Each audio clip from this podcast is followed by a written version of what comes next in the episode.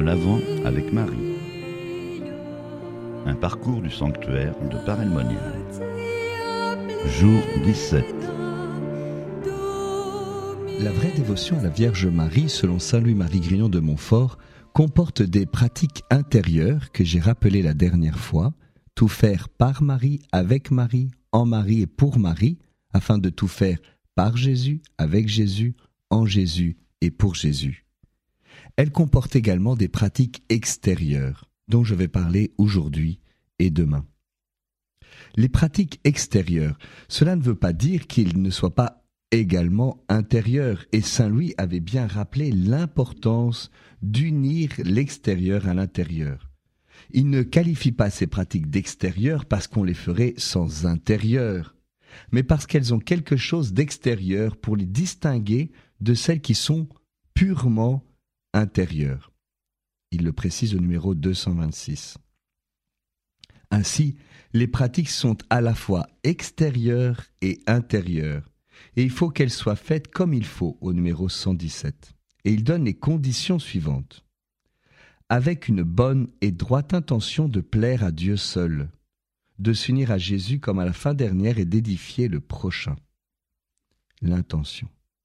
De le faire avec attention et sans distraction volontaire. L'attention. Et de le faire avec dévotion, sans empressement ni négligence.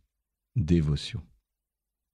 Et Saint Louis nous invite à ne pas mépriser l'extérieur de modestie qui accompagne toute vraie dévotion. Agir avec modestie.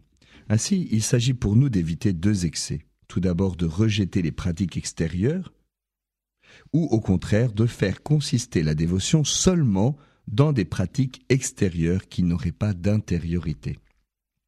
Alors, quelles sont ces pratiques extérieures les plus communes? Au numéro 116, Saint Louis-Marie va énumérer les dévotions possibles à la Vierge Marie. Par exemple, entrer dans une confrérie ou un groupe marial, publier les louanges de Marie, donner l'aumône ou jeûner, porter sur soi le chapelet ou le scapulaire ou une petite chaînette. Et puis il y a des prières. On peut réciter le chapelet en contemplant les principaux mystères de Jésus. Mais il y a aussi d'autres pratiques qui peut-être ont été un petit peu oubliées, mais que nous pouvons redécouvrir à la lumière de, Saint Louis-Marie Grignon de Montfort. Par exemple, prier une couronne de six dizaines en l'honneur des années que Marie aurait vécues sur la terre. Ou bien, la petite couronne de la Très Sainte Vierge, composée de quatre Notre Père et de douze Je vous salue Marie. Ou encore prier l'office de la Sainte Vierge, le petit psautier de Marie, 14 Notre Père et 14 Je vous salue Marie en l'honneur de ces 14 joies. Et puis il y a beaucoup d'autres prières de l'Église, le Magnificat des cantiques à la Vierge.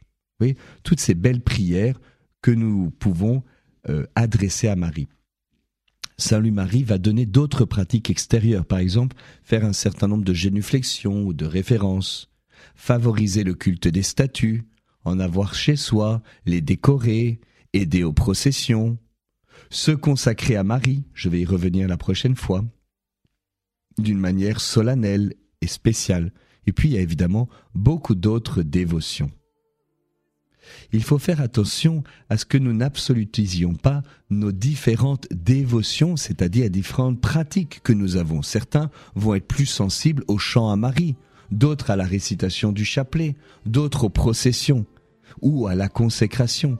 Il s'agit pour nous d'entrer dans cette dévotion à la Vierge Marie et de découvrir les pratiques qu'elle nous propose pour la mettre en œuvre.